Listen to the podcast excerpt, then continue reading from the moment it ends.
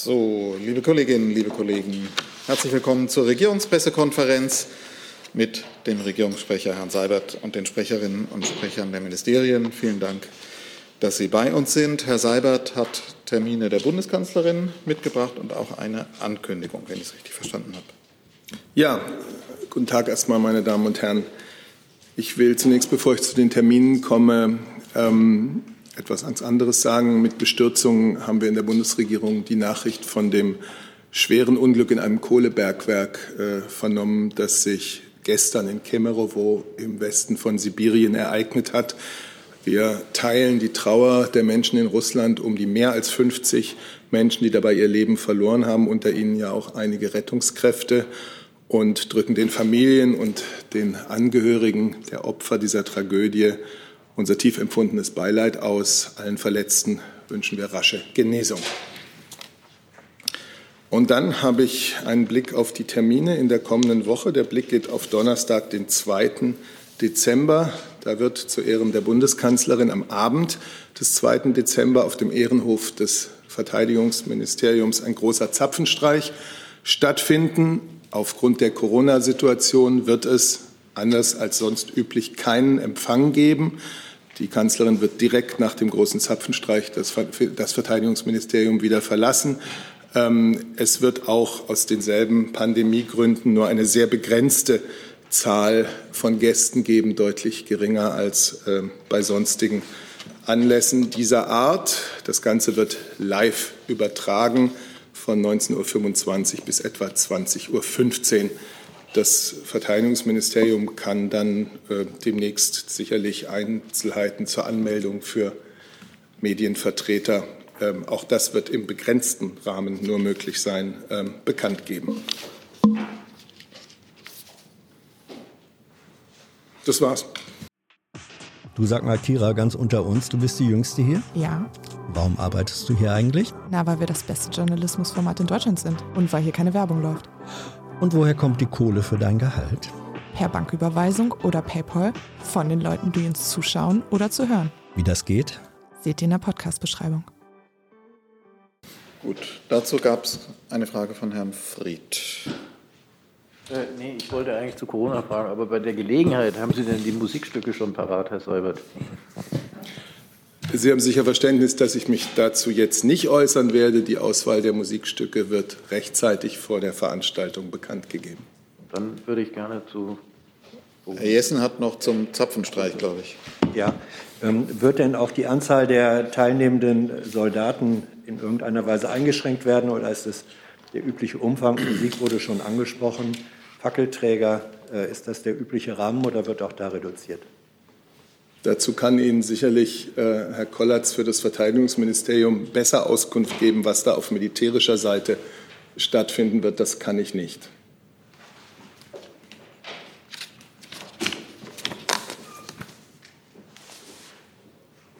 Bitte, Herr Kollatz. Mikro, bitte. Dankeschön. Also ähm, die Anzahl der Soldatinnen und Soldaten ist für den Zapfenstreich festgelegt. Das Protokoll steht. Wir führen das ähm, natürlich unter den gegebenen Bedingungen unter schärfster Beachtung der geltenden Regularien durch. Im Wesentlichen ähm, müssen die Abstände eingehalten werden ähm, zu den Besuchenden. Ähm, aber ansonsten ist das äh, zeremoniell so, wie Sie es ja kürzlich auch erst erlebt haben, festgestellt und wird auch weiter so stattfinden. Ähm, Herr Wiegold hat eine Frage dazu. Bitte. Ja, Herr Kollatz, das provoziert jetzt leider natürlich die Frage, äh, da die Zahl der Infektionen unter den Soldatinnen und Soldaten drastisch steigt, sich also verdreifacht hat oder fast vervierfacht hat seit Anfang des Monats. Äh, Gibt es dann beim Wachbataillon für solche Ereignisse darüber hinaus noch bestimmte Regeln? Also müssen die durchgeimpft sein oder ähnliches? Gut, das ähm, setze ich jetzt mal für die Allgemeinheit voraus. Diese Veranstaltungen finden natürlich unter 2G-Plus-Regeln statt. Ähm, die gelten insgesamt und ähm, das ist auch Basis für alles Weitere. Andere Veranstaltungen des Wachbataillons müssen im Einzelfall betrachtet werden, was dort möglich ist. Aber auch wir beobachten natürlich die Lage, was Corona angeht, sowohl innerhalb der Bundeswehr als auch außerhalb und sorgen dafür, dass alles Mögliche getan wird, um angemessen das Ganze dann auch durchzuführen. Herr Lücking. Ja, kurze Lernfrage an Herrn Kollatz. Ähm, wie hoch beziffern Sie die Kosten für so einen Zapfenstreich inklusive der Absicherung? Äh, bitte gerne nachreichen, so als Lernfrage. Wir sind ja jetzt beim dritten Zapfenstreich in diesem Quartal und äh, da kann man die Kostenfrage, glaube ich, schon mal stellen. Ja, muss ich tatsächlich nachreichen, ähm, weil es da wahrscheinlich für Einzelfälle ähm, auch Berechnungen gibt. Aber in der Gesamtheit und unter den Corona-Bedingungen sich diese Zahlen vielleicht ändern, reiche ich nach. Und für einen Bundeskanzler hat es seit 16 Jahren keinen gegeben.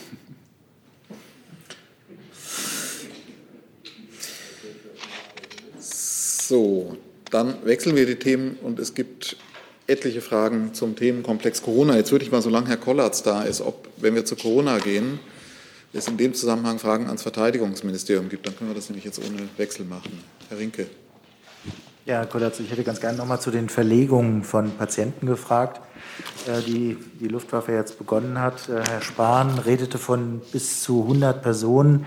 Können Sie das bestätigen? Äh, auf wie viele Verlegungen, also auf viele, viele Personen bei den Verlegungen richten Sie sich ein und sind dabei auch Flüge ins Ausland geplant? Danke. Wir beteiligen uns selbstverständlich an den Vereinbarungen, die wir ressortübergreifend im Rahmen des äh, Kleeblattkonzepts ja uns auch gegenseitig zugesichert haben. Wir fühlen uns da sehr gut koordiniert durch das federführende Innenministerium und stellen eben die angezeigten Kräfte bereit. Ähm, für heute kann ich Ihnen bestätigen, dass ähm, insbesondere mit sanitätsdienstlicher Unterstützung Transporte, ein Transport von sechs Patienten von Memmingen ins westfälische Münzen Osnabrück geplant ist. Abflug wird wahrscheinlich 15 Uhr lokal sein. Ähm, und das ist die Flugplanung, die jetzt besteht. Ähm, ich kann hier vielleicht für Ihr Gesamtbild auch deutlich machen, dass ähm, die, der Lufttransport oder die Lufttransportmittel das eine sind, aber im Wesentlichen kommt es darauf an, diese Lufttransportmittel mit dem sanitätsdienstlichen Material auszustatten. Das ist ein begrenzender Faktor. Und ein äh, noch deutlicher begrenzender Faktor für uns ist es, und da denke ich, geht es anderen genauso, ähm, das äh, medizinische Personal bereitzuhalten, das deutlich auch in der Anzahl, zum Beispiel die Crewgestellung der Luftwaffe da übersteigt, also bis zu 20 Menschen ähm, vom Sanitäter, Pfleger und anderem äh, sanitätsdienstlichen Personal müssen bereitgehalten werden, um einen solchen Flug zu gewährleisten.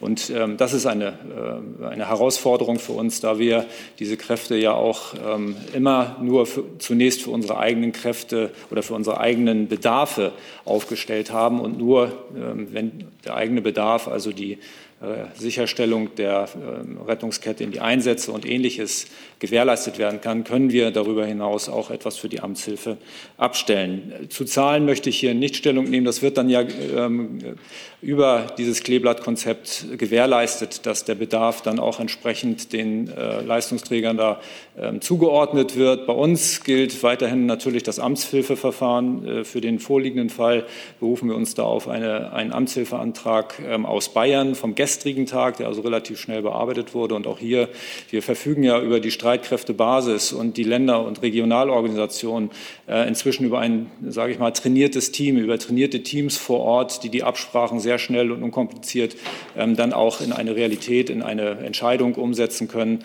Und das ist für den Fall ähm, des heutigen Fluges dann eben auch so geschehen. Also ein Zusammenspiel von Streitkräftebasis, den äh, jeweiligen Organisationsbereichen und was die Flüge angeht, äh, ganz wichtig, dass hier das äh, sanitätsdienstliche Personal bereit und in der Lage ist, neben den Einsatzverpflichtungen, die wir haben, auch ähm, das Ganze zu unterstützen. Wir sind hier ja auch nicht die einzigen Player im Spiel. Gestern Abend haben Sie ja schon gesehen, dass auch zivile Organisationen sich an diesem Kleeblattkonzept ähm, äh, beteiligen.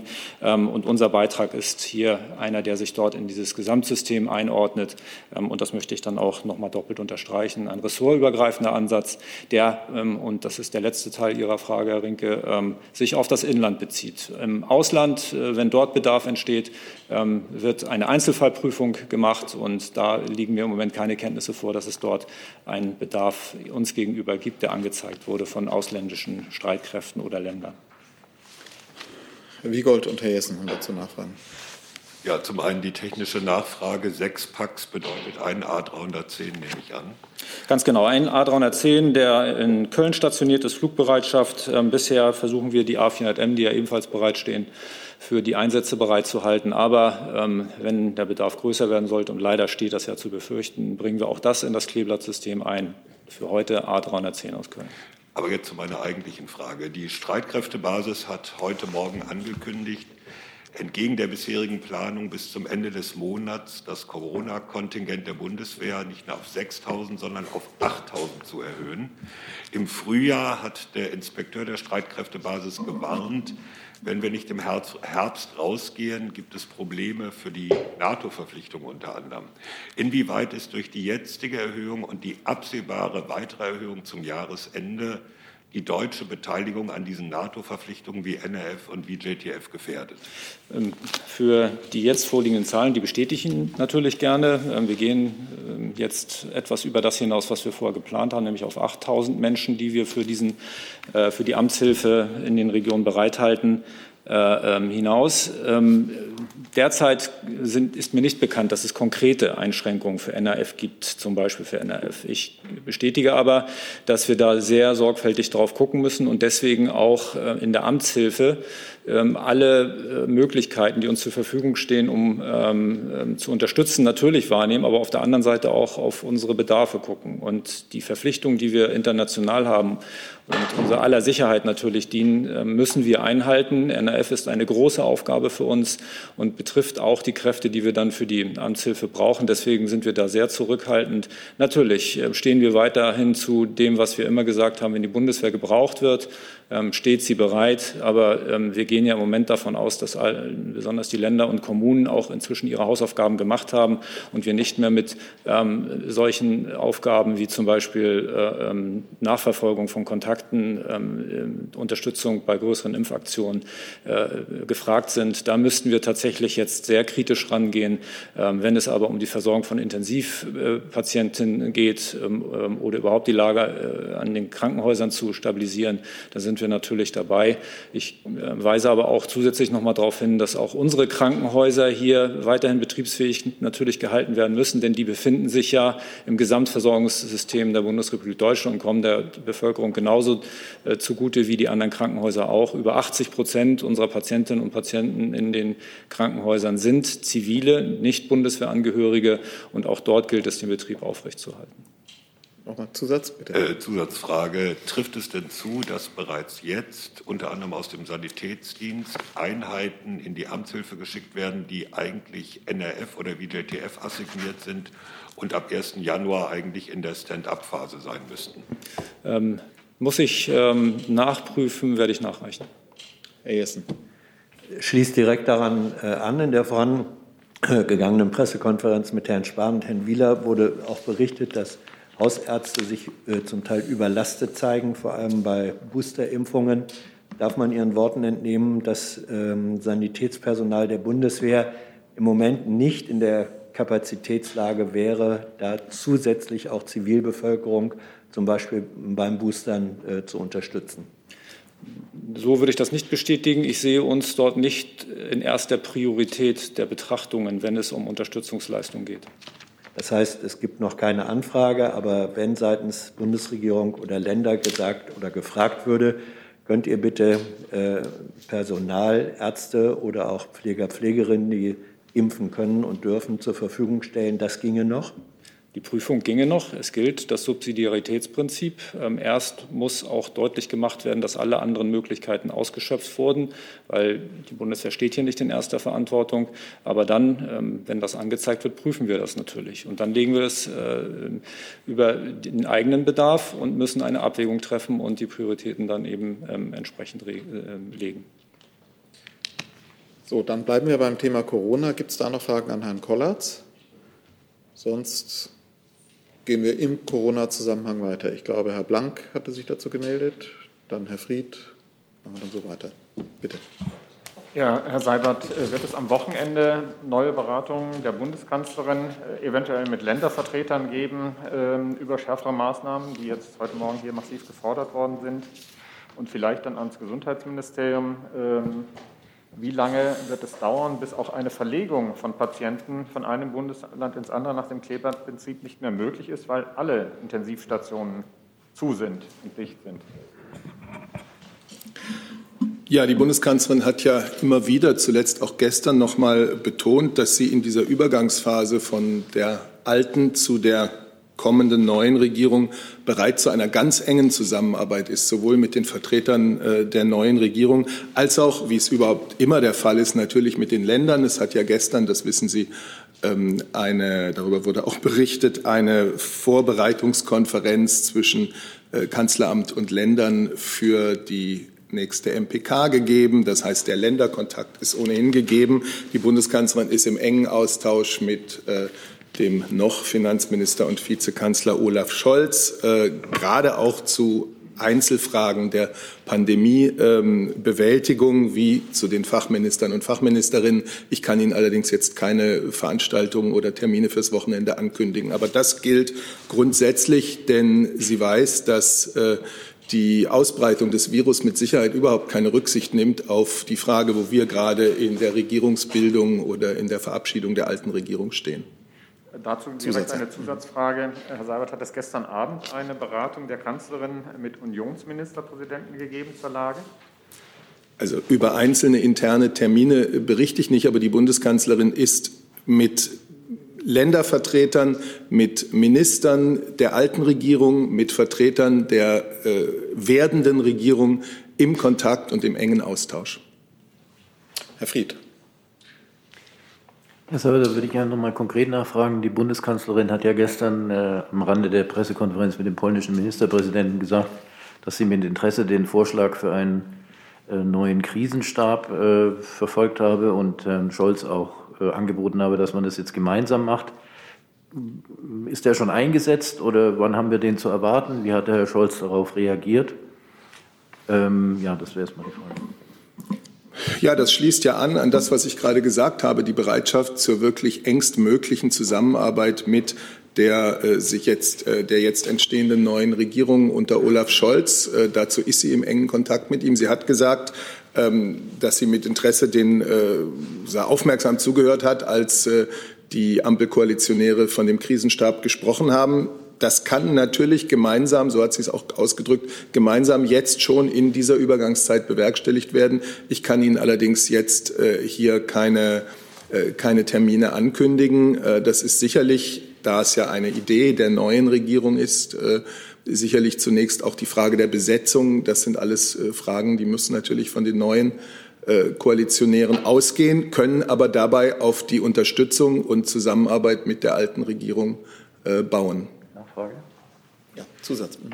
Ähm, ehrlich gesagt verstehe ich nicht so ganz, wie diese beiden, ich nenne es jetzt mal Regierungen und der Einfachheit halber, ineinander greifen. Also auf der einen Seite ist die Bundeskanzlerin, die offensichtlich besorgt ist und ein großer Teil der Unionsminister und Ministerpräsidenten.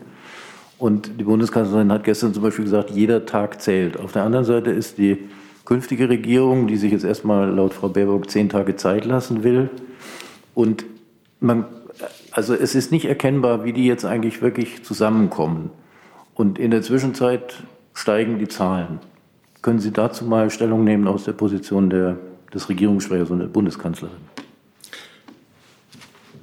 Also, Sie haben es, glaube ich, an der Pressekonferenz, die hier vorhin stattgefunden hat, mit Gesundheitsminister Spahn und Herrn Wieler gemerkt. Wir, haben, äh, wir bekommen Meldungen von einer sehr besorgniserregenden neuen Variante des Virus in Südafrika und dann wird so schnell wie möglich gehandelt. Das ist, äh, das ist Regierungspflicht und äh, das wird natürlich getan und auch da gibt es selbstverständlich schon Abstimmungen ähm, mit Vertretern der neuen Regierung, aber äh, das ist etwas, was diese Regierung macht. Wenn die neuen Koalitionäre einen, die Einsetzung eines Krisenstabs einrichten, äh, die Einsetzung eines Krisenstabs ankündigen, ähm, dann ist das natürlich zunächst einmal äh, eine Frage an diese neuen äh, Vertreter, wen sie darin haben wollen und wie das aussehen wird. Und da wird es eine volle Unterstützung durch das Kanzleramt, den Chef des Kanzleramtes, auch die Bundeskanzlerin geben. Wir sind uns aber ja auch einig, dass die Einsetzung eines Krisenstabs alleine jetzt äh, die extreme Rasanz der, der Virusausbreitung äh, nicht, äh, nicht stoppen wird. Und deswegen hat ja die Kanzlerin auch gesagt, wir brauchen massiv mehr Einschränkungen von Kontakten. Ähm, einzelne Länder praktizieren das, äh, das ist, und führen das ein. Das ist auch sicherlich richtig. Und äh, nach unserer Überzeugung wird es davon auch mehr geben müssen. Und auch darüber ähm, wird natürlich gesprochen. Aber wir haben jetzt äh, im Deutschen Bundestag äh, neue Mehrheitsverhältnisse. Wir haben eine Regierung, die eine kommende Regierung, die äh, ihren Koalitionsvertrag bereits vorgestellt hat, die ein Infektionsschutzgesetz durch den Bundestag gebracht hat. Ähm, das sind auch Realitäten. Sie sollen uns trotzdem als Land nicht daran hindern, das Notwendige zu tun. Im Falle des südafrikanischen Virus äh, haben wir das Notwendige getan. Es wird geprüft, ob es da notwendige weitere Maßnahmen gibt, die ergriffen werden müssen. Äh, die Gesundheitsminister und Ministerinnen der Länder haben gestern Beschlüsse gefasst.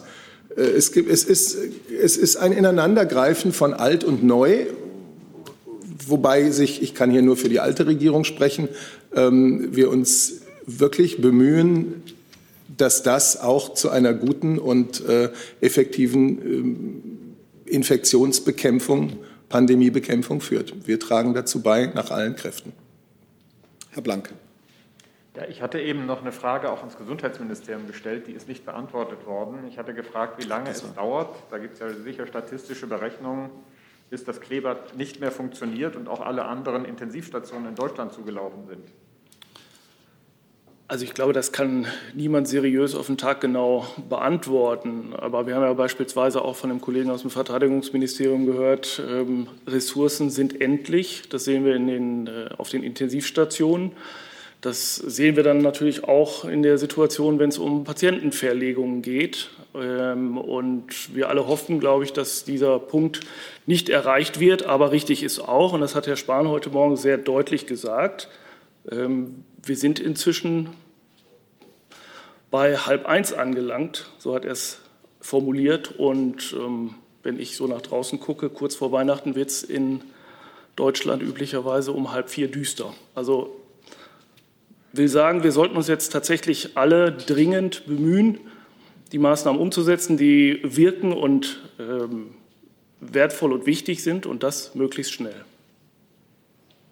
Herr Rinke. Ja, nochmal anknüpfend an die Frage von Herrn Fried, äh, Herr Seibert.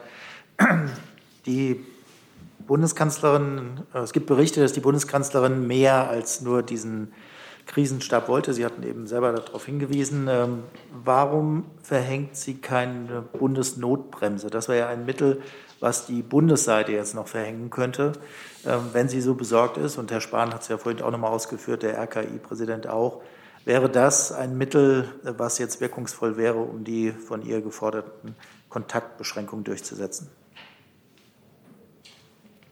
Also ich habe über die politischen Realitäten gesprochen, die ja anzuerkennen sind.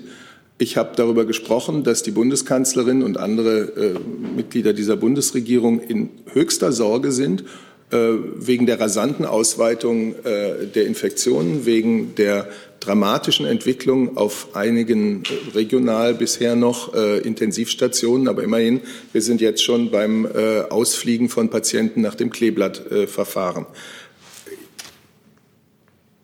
Einzelne Länder haben sehr massive Kontaktbeschränkungsmaßnahmen ergriffen. Ich glaube, wir müssen uns alle darüber im Klaren werden, dass äh, die Länder, die jetzt noch in einer relativ besseren Situation sind, damit rechnen müssen, dass auch bei ihnen äh, die pandemische Situation noch deutlich ernster werden kann und äh, dass auch sie sich möglicherweise auf solche, auf solche äh, Maßnahmen vorbereiten müssen. Die Bundeskanzlerin wirbt dafür, dass man wirklich ähm, die Situation so ernst nimmt und entsprechend auch in Maßnahmen ausdrückt, äh, weniger Kontakte, mehr Einhaltung der bekannten Regeln, Abstand, Maske, Hygiene. Ähm, und ansonsten, ja, ist es dieses Zusammenarbeiten zwischen der alten und der neuen Regierung, ähm, das sicherlich nicht äh, bedeutet, dass man mit äh, schwierigen Maßnahmen äh, lange warten kann. Darf ich noch mal konkret nachfragen? Unterstützt die Bundeskanzlerin eine Bundesnotbremse? Wäre sie dafür? Die Bundeskanzlerin hat äh, in ihrer Besprechung mit den Vertretern der, der neuen Koalition, der Ampelkoalition, den Ernst der Lage dargelegt. Das war ein vertrauliches Gespräch. Über das hat sie gestern in der Pressekonferenz äh, nicht berichtet. Deswegen werde auch ich darüber jetzt nicht berichten. Sie wirbt dafür, dass Maßnahmen ergriffen werden, die dem Ernst der Lage angemessen sind. Aber Entschuldigung, ich habe gar nicht nach dem Gespräch gefragt, sondern ob die Kanzlerin ähm, eine Bundesnotbremse für richtig halten würde in der jetzigen Situation. Ich habe jetzt aber das äh, dazu gesagt, was ich zu sagen habe. Herr Fried. Herr Seibert, es gibt äh, aus dem publizistischen, aber auch aus dem politischen Raum, zum Beispiel von Herrn Röttgen, den Vorschlag oder die Forderung, dass die Bundeskanzlerin mit ihrem künftigen Nachfolger äh, zum Beispiel gemeinsam nochmal in den Medien auftritt. Gibt es äh, entsprechende Überlegungen oder Planungen sogar? Sowohl die Bundeskanzlerin ist jetzt ja in den letzten äh, Tagen mehrfach in den Medien aufgetreten, wie auch der Minister Scholz, äh, unter anderem natürlich bei der Vorstellung des Koalitionsvertrages.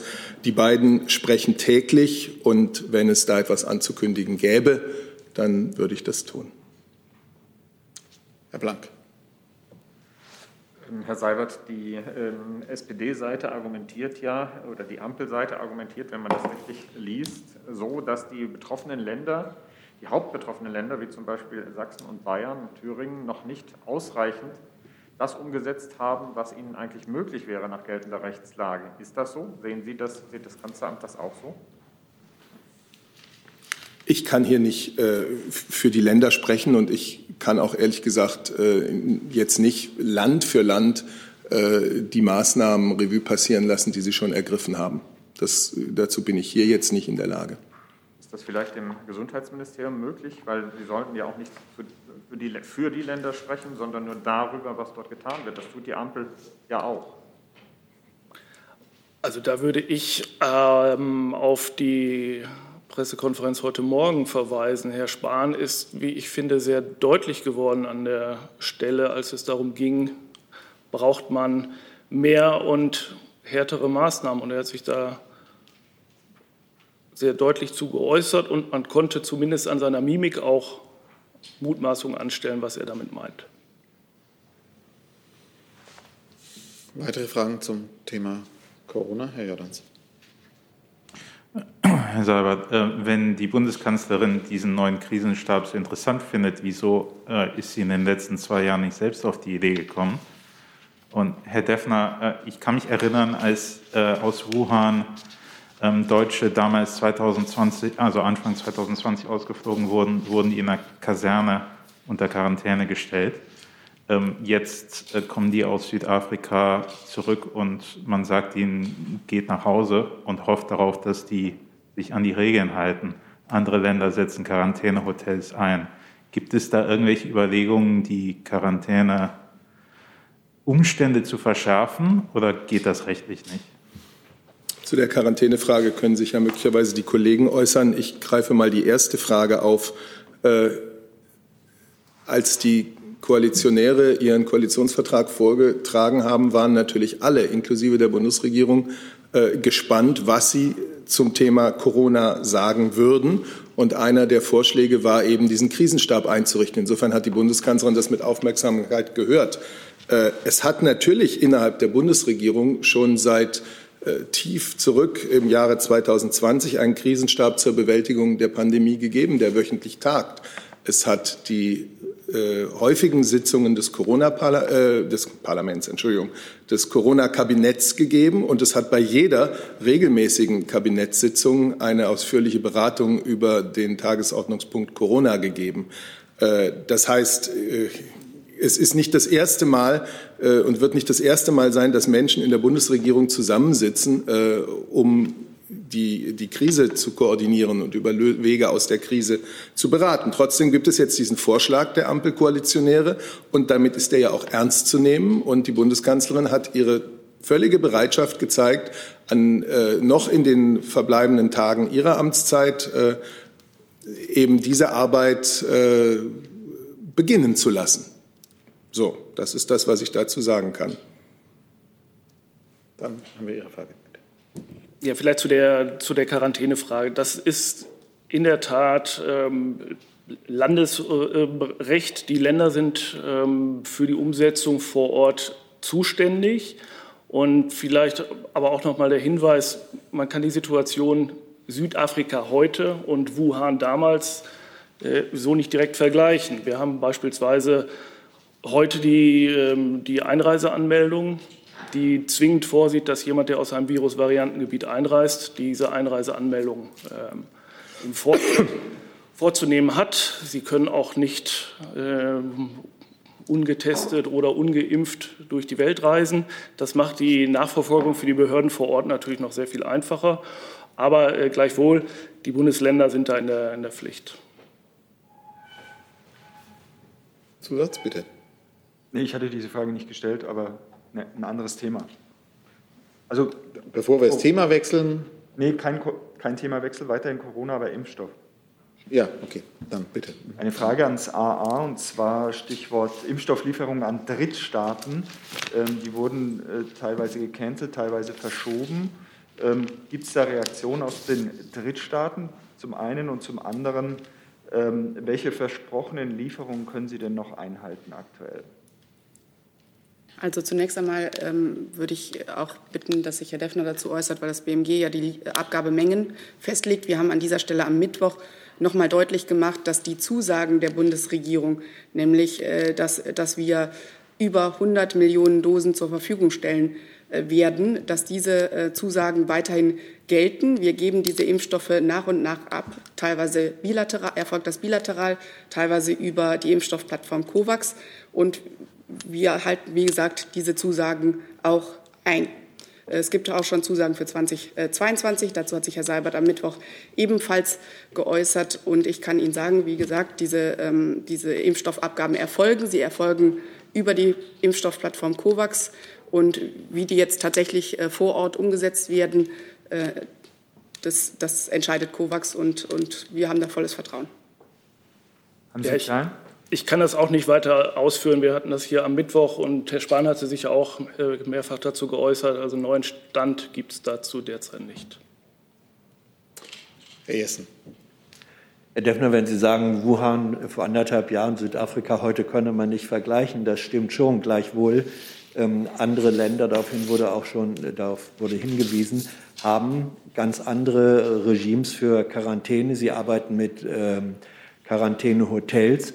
Und wenn man sich die vorangegangene Pressekonferenz noch mal vergegenwärtigt, da war der dringende Appell, jegliche Kontaktbeschränkung so weit wie möglich durchzusetzen. Warum passiert das hier nicht, wenn Sie es dann doch im Fall Südafrika mit möglicherweise Hochrisikogefährdungen zu tun haben? Da liegt doch der Gedanke nahe zu sagen, dann machen wir hier auch wieder eine Quarantäne, die sich auch kontrollierbar umsetzen lässt. Warum machen Sie das nicht? Quarantäne ist äh, jederzeit kontrollierbar umsetzbar in Deutschland und die Behörden vor Ort, die führen das auch sehr professionell und akribisch durch. Und am Beispiel Südafrika, das hat Herr Seibert ja auch schon ausgeführt, haben wir gesehen, dass wir wirklich sehr, sehr schnell reagiert haben und das als Vorsichtsmaßnahme sofort umsetzen. Also von daher bitte ich da um Verständnis, dass ich das nicht weiter ausführe. Gut, dann sehe ich keine weiteren Fragen zum Thema Corona, hatte aber Anmeldungen zu anderen Themen, zum Beispiel von Herrn Tofimir. Das wäre jetzt die Gelegenheit. Bitte. Eine Frage an Frau Sasse, Stichwort neuer Interpol-Chef. Äh, der emiratische Generalmajor Ahmad Raisi wurde zum neuen Chef gewählt des Interpols. Äh, ihm wird Folter, Folterbeteiligung vorgeworfen. Es laufen Klagen in mindestens fünf Ländern gegen ihn wegen Folterbeteiligung. Da hätte ich mal eine Reaktion Ihres Hauses dazu. Ja, vielen Dank für die Frage, Herr Tofik-Nier. Vielleicht möchte Herr Lavrenz für das äh, BMI ergänzen. Ich kann einordnen, vielleicht kurz äh, erwähnen, Sie haben das aber der Medienberichterstattung wahrscheinlich schon entnommen. Der Präsident von Interpol erfüllt als Vorsitzender des Exekutivkomitees vor allem eine repräsentative Aufgabe. Das operative Geschäft liegt in den Händen des Generalsekretärs. Dieses Amt des Generalsekretärs hat bis 2024 der ehemalige Vizepräsident des Bundeskriminalamts, Herr Professor Dr. Stock, inne. Als Generalsekretär hat er wichtige Reformen und das auf eine stärkere Digitalisierung zielende Programm Interpol 2020 angestoßen, das derzeit umgesetzt wird. Das zur Einordnung der Rolle des, äh, des Präsidenten.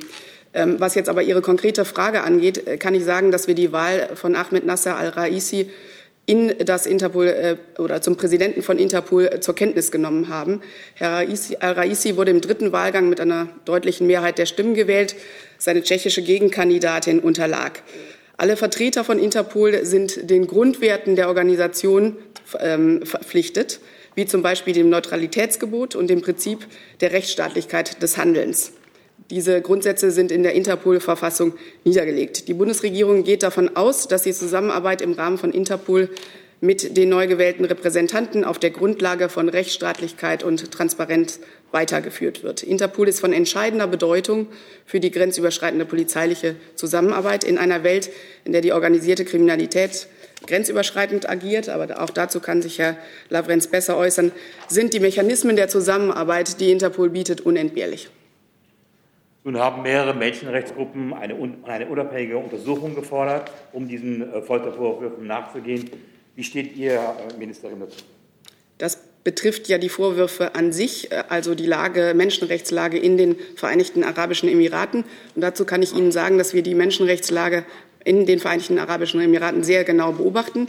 Wir beobachten, dass sich in einigen Bereichen etwas bewegt, zum Beispiel bei der Freiheit der Religionsausübung oder auch bei der äh, Inklusion von Menschen mit Behinderungen. Wir sehen aber auch Bereiche ähm, wie das Festhalten an der Todesstrafe und Einschränkungen der Meinungsäußerungs- und Pressefreiheit, in denen wir noch eine deutliche Besserung erwarten. Gut, Herr Lachwens. Ich kann dem eigentlich nicht mehr viel hinzufügen. Frau Sasser hat dazu alles gesagt. Hierzu? Bitte, Herr Jordans.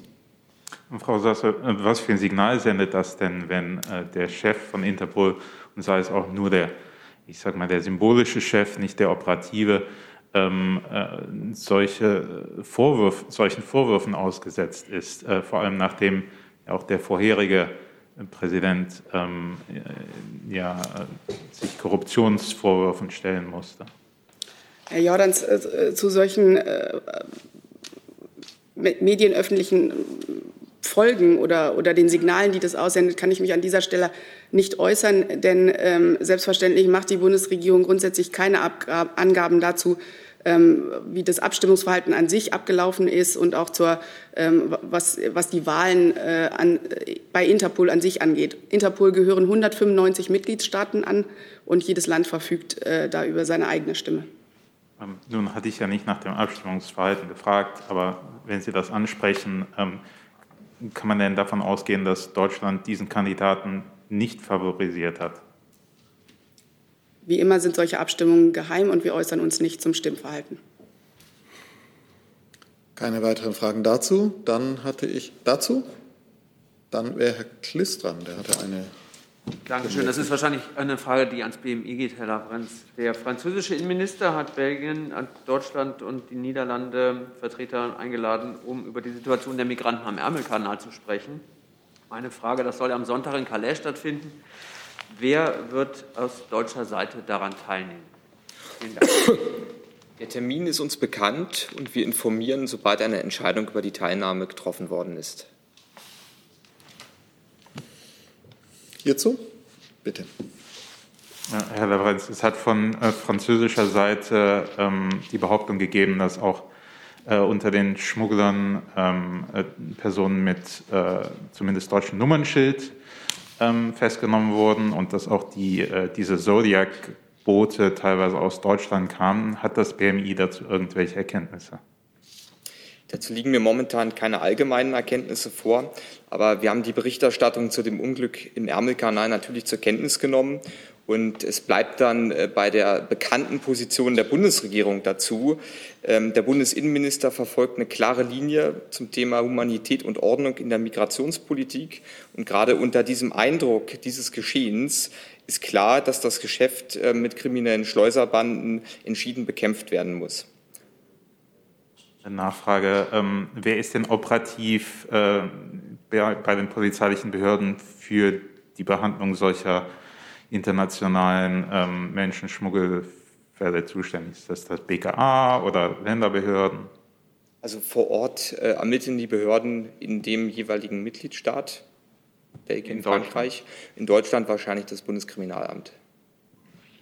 Ich will bei der Gelegenheit bevor wir jetzt über die polizeilichen Einzelmaßnahmen sprechen, vielleicht doch noch mal sagen, dass da vor Calais 27 Menschen ums Leben gekommen sind, darunter schwangere Frauen, darunter Kinder. Das ist entsetzlich und tragisch. Und ähm, man kann nur mit großer Sorge sehen, wie diese hochgefährlichen Überfahrten über den Ärmelkanal äh, in den letzten Monaten zugenommen haben ähm, und damit eben auch die Zahl derer zugenommen hat, die im Ärmelkanal ertrinken bei solchen Überfahrten.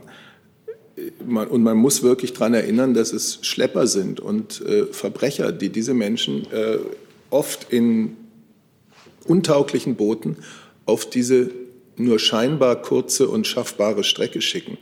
Und genau das ist ja hier auch wieder passiert. Und deswegen ist es von großer Bedeutung, dass alle europäischen Mitgliedstaaten ganz entschieden gegen solche Schlepper vorgehen, die Menschen wirklich skrupellos in Lebensgefahr bringen. Ähm, es ist gut, dass das zwischen England und Frankreich besprochen wird.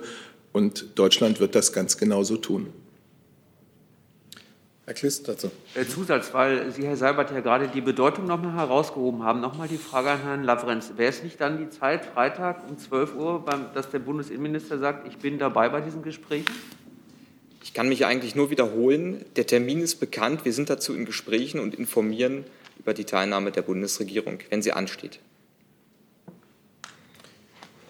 Dann wechseln wir das Thema. Ich habe von Könnte außen zu dem Thema, also sozusagen verwandtes Thema Migration vielleicht Ja. ganz kurz. Also wenn ich darf, ich würde gerne mal diese Regierungspressekonferenz nutzen, unüblicherweise, um etwas zu dementieren, was ich hier so in den Agenturmeldungen gerade lese. Es gibt eine DPA-Meldung, äh, wonach Herr Lukaschenko heute an der Grenze zu Polen gesagt habe, 2000 Menschen, das ist kein großes Problem für Deutschland. Und Kanzlerin Merkel sei einverstanden, diese Menschen in Deutschland aufzunehmen. Und da möchte ich für die Bundeskanzlerin und die Bundesregierung ganz klar sagen, dass diese Aussage falsch ist. Sie war schon falsch vor einigen Tagen, als Herr Lukaschenko und dann auch seine Sprecherin sie schon mal gemacht haben. Äh, Das stimmt nicht, dass Deutschland damit einverstanden wäre.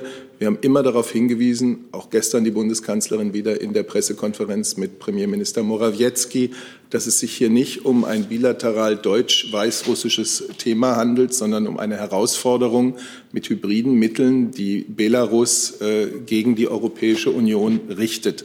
Äh, Was wir begrüßen, ist, dass die Europäische Kommission und internationale Hilfsorganisationen daran arbeiten, dass erstens sich die humanitäre Situation der Menschen im Grenzgebiet verbessert und dass zweitens äh, Möglichkeiten einer sicheren Rückkehr angeboten werden.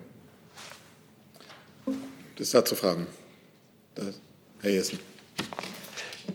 Bilateral Nein, sagen Sie, ähm, und Rückkehr Ja. Bedeutet das, dass es auch keine Initiative auf europäischer, gesamteuropäischer oder EU-Ebene gibt, für die Flüchtlinge im Grenzgebiet ähm, eine Aufnahme anzubieten oder anzustreben? Das bleibt beim kategorischen Nein. Ich kann jetzt hier nicht für ganz Europa sprechen. Es sind europäische Vertreter äh, meines Wissens zu technischen Gesprächen in Belarus. Ähm, da geht es um die konkrete humanitäre Situation an der Grenze. Da geht es um Rückführungs, äh, Rückkehrmöglichkeiten. Mir war es jetzt ein Anlass, diese wiederholt gemachte falsche Behauptung aus Minsk zurückzuweisen. Dann habe ich zu einem anderen Thema eine Frage von Frau Pugliese von ANSA an Herrn Seibert. Was hält, die, was hält die Bundeskanzlerin von dem Abkommen zwischen Italien und Frankreich, die sich jetzt auf eine verstärkte Zusammenarbeit verständigen? Könnte die Zentralität der Beziehungen zwischen Paris und Berlin an Gewicht in der Zukunft in der EU verlieren? Gibt es solche Sorgen? Also ich kann von solchen Sorgen nicht berichten und ich glaube, dass Europa auch nicht heißt, dass man eifersüchtig schaut, ob ein Land, mit dem man die engstmöglichen freundschaftlichen Beziehungen hat, wie Deutschland und Frankreich, äh, vielleicht auch noch zu anderen Ländern engstmögliche freundschaftliche Beziehungen hat. Mehr kann ich dazu nicht sagen. Herr Blank hierzu? Da es dazu keine Fragen gibt, wechseln wir das Thema. Herr Seibert, ich möchte noch mal ganz kurz zum Zapfenstreich zurückkommen. Der Spiegel meldet gerade, die Kanzlerin wünsche sich äh, Songs von Hildegard Knef und Nina Hagen, zum Beispiel Für mich soll es rote Rosen regnen. Ist das richtig? Und ich habe ja Corinna Buschow weist auch auf den angeblichen Wunschfilm Nina Hagen. Du hast den Farbfilm vergessen, Michael. Ja, ich habe ja meine Antwort zur Musikauswahl gegeben, dass die zum gegebenen Zeitpunkt bekannt gegeben wird. Da war ja noch nicht bekannt, dass vorab das Spiegel. Also können Sie darauf reagieren? Ich reagiere ja gerade darauf.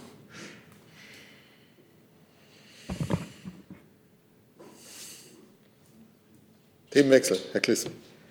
Ähm, in die Wirtschaft wechseln. Es geht um Tesla, denn äh, ich lese, dass das Bundeswirtschaftsministerium bekannt gegeben hat, dass Tesla auf die Milliardenförderung verzichtet. Äh, Frau Dr. Baron, können Sie das A bestätigen und B, was ist denn die Begründung von Tesla, das nicht zu machen oder nicht anzunehmen?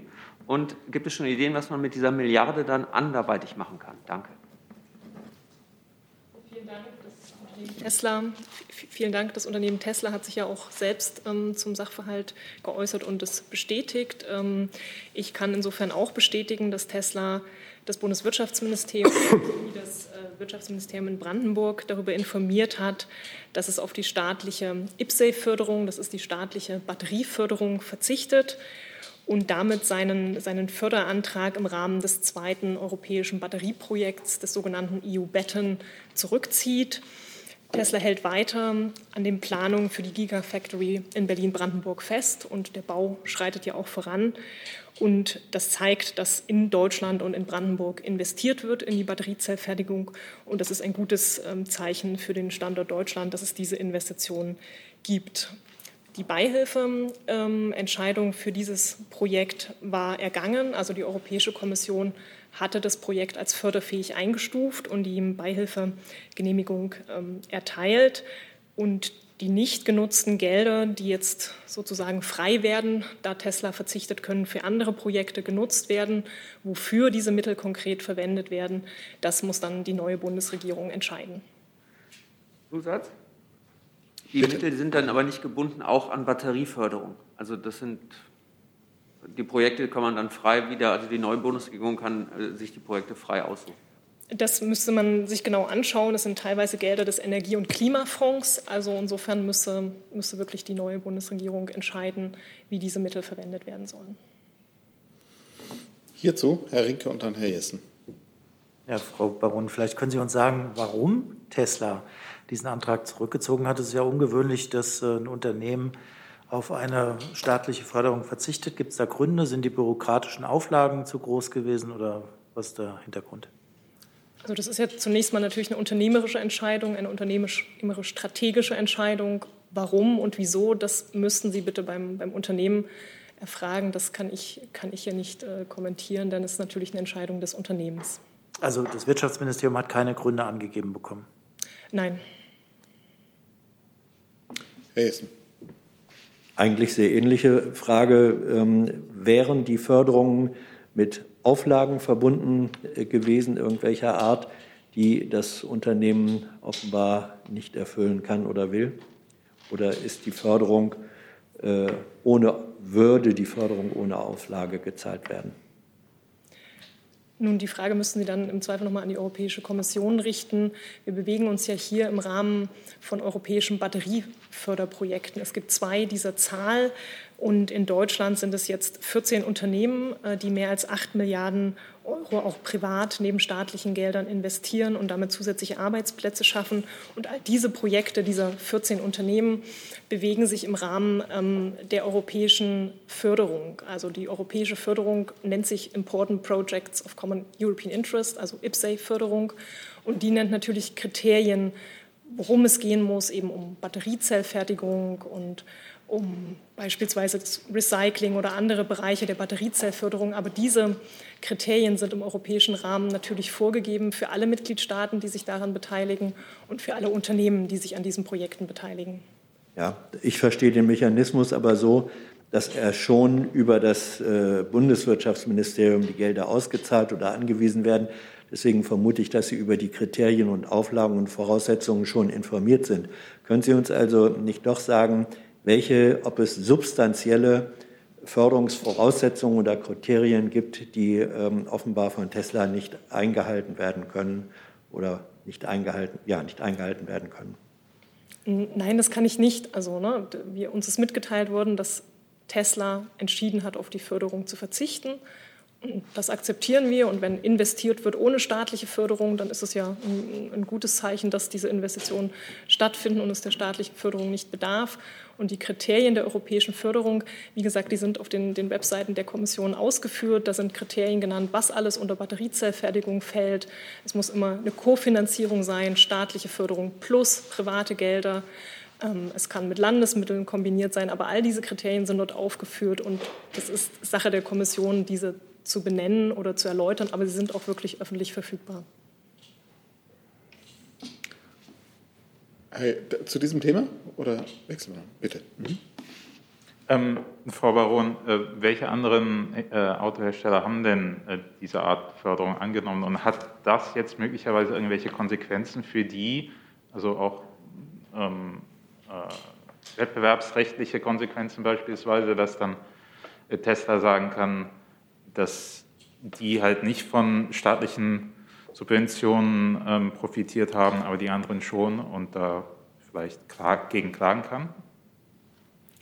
Also wettbewerbsrechtliche Gründe werden mir jetzt nicht bekannt, aber ich kann gerne noch mal ein bisschen skizzieren, was diese europäische Batterieförderung ist. Es gibt zwei große europäische Batterieprojekte. Das erste Projekt, wie gesagt, IPSEI genannt, Important Project of Common European Interest, umfasst sieben Mitgliedstaaten mit 17 Unternehmen, davon fünf Unternehmen aus Deutschland. In Deutschland sind es damit fünf Projekte, die sind allesamt auch schon gestartet. Und es gibt ein zweites europäisches ähm, Batterieprojekt, das EU Baton, in dessen Rahmen wäre Tesla äh, förderfähig gewesen. Das umfasst zwölf Mitgliedstaaten mit 41 Unternehmen. Und von diesen 41 Unternehmen sind es jetzt zehn aus Deutschland. Ähm, die zehn Projekte in Deutschland sind alle auf gutem Weg. Sieben davon sind bereits gestartet und die anderen werden jetzt vorbereitet. Dann können wir noch mal das Thema wechseln. Gibt es da Fragen? Sonst sehe ich auch Herr Lücke. Ähm, neues Thema. Ähm, Bitte. Mhm. Und zwar eine Frage an das Innenministerium bzw. Auswärtiges Amt und BMVG.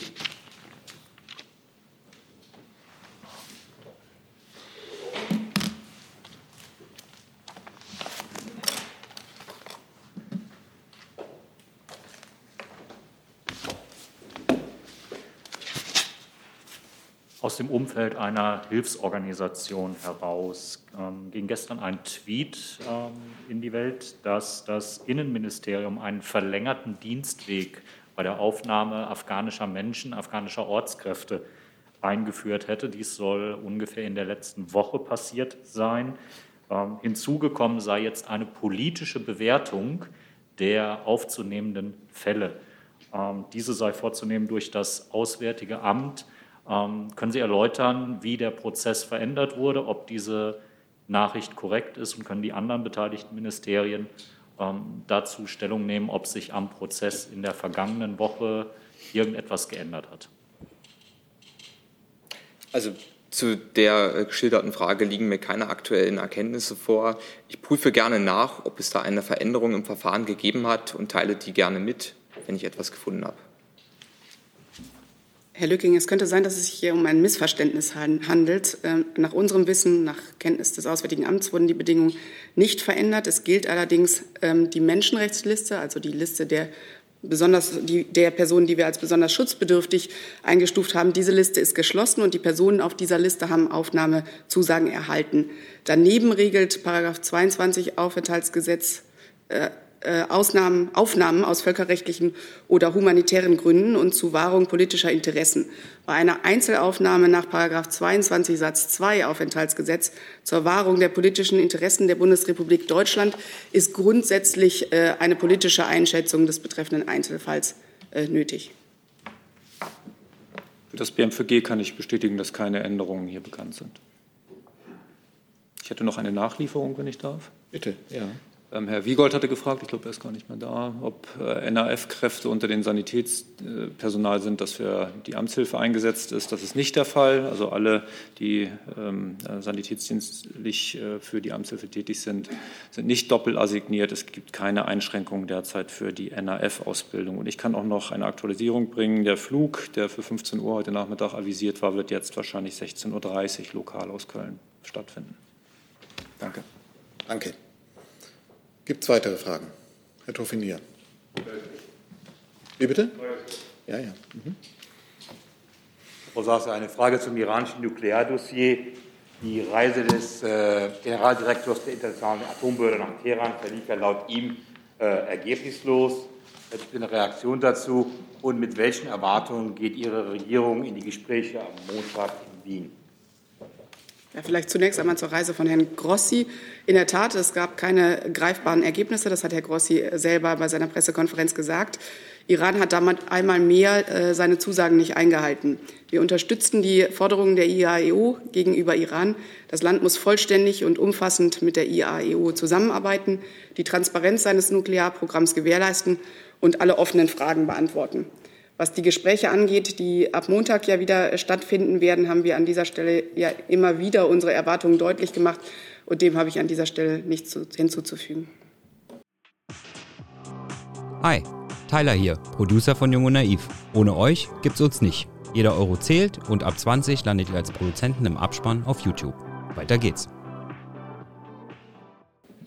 Nachfrage. Zusatz. Gibt es schon einen Plan B, falls die Gespräche in Wien scheitern sollten? Wie gesagt, die Ziele unserer Gespräche habe ich deutlich gemacht und äh, über einen Plan B möchte ich an dieser Stelle nicht spekulieren.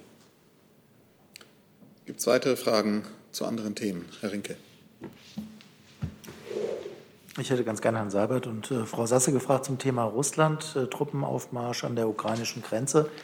Die Kanzlerin hat ja gestern äh, zweimal sehr harte Worte gewählt, einmal in der Pressekonferenz mit dem polnischen Ministerpräsidenten und dann nochmal nach dem Telefonat mit dem ukrainischen Präsidenten. Gibt es neue Erkenntnisse, dass die ähm, russischen Truppenkonzentrationen jetzt ähm, ja, besorgniserregender sind, als man vorher dachte? Und was genau heißt das, äh, wenn die Kanzlerin warnt, dass wenn die territoriale Integrität der Ukraine weiter verletzt werde, es äh, schwerwiegende Konsequenzen gebe?